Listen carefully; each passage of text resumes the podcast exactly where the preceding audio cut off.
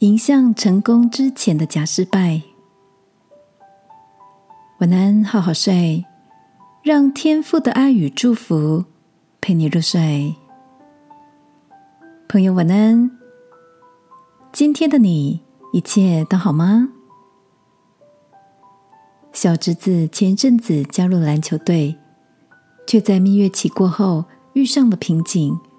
最近嚷嚷着不想练球了。上个周末，大哥特地选了一部合家观赏的篮球电影，一起享受全家的 Family Time。电影的主角是一支半路出家的篮球队，打进全国决赛的励志故事。学校因为经费不足，菜鸟教练为了挽救即将被废止的篮球队，四处寻觅篮球队员。才勉强凑足六名球员。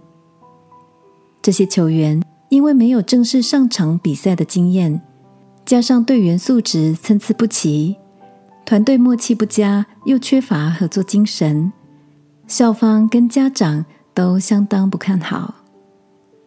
成军的篮球队面临很多的考验，第一场比赛就被判禁赛六个月，球员们也纷纷离开篮球队。教练一个个说服原本的球员不要放弃所热爱的篮球，在经过一年多的苦练，团队的默契与实力终于打入全国赛的冠亚军之争。面对强劲的对手，在没有替补球员的状况下，球员们的体力已经达到极限。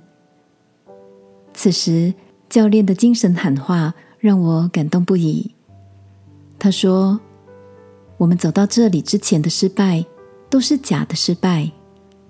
篮板球的存在，就是为了挽回我们的失误，再次获得的机会。于是，让篮下的你有了再次进攻的机会。人生也是如此，掌握每一次的篮板球，从低谷翻转人生。亲爱的。”你也经历多次的失败吗？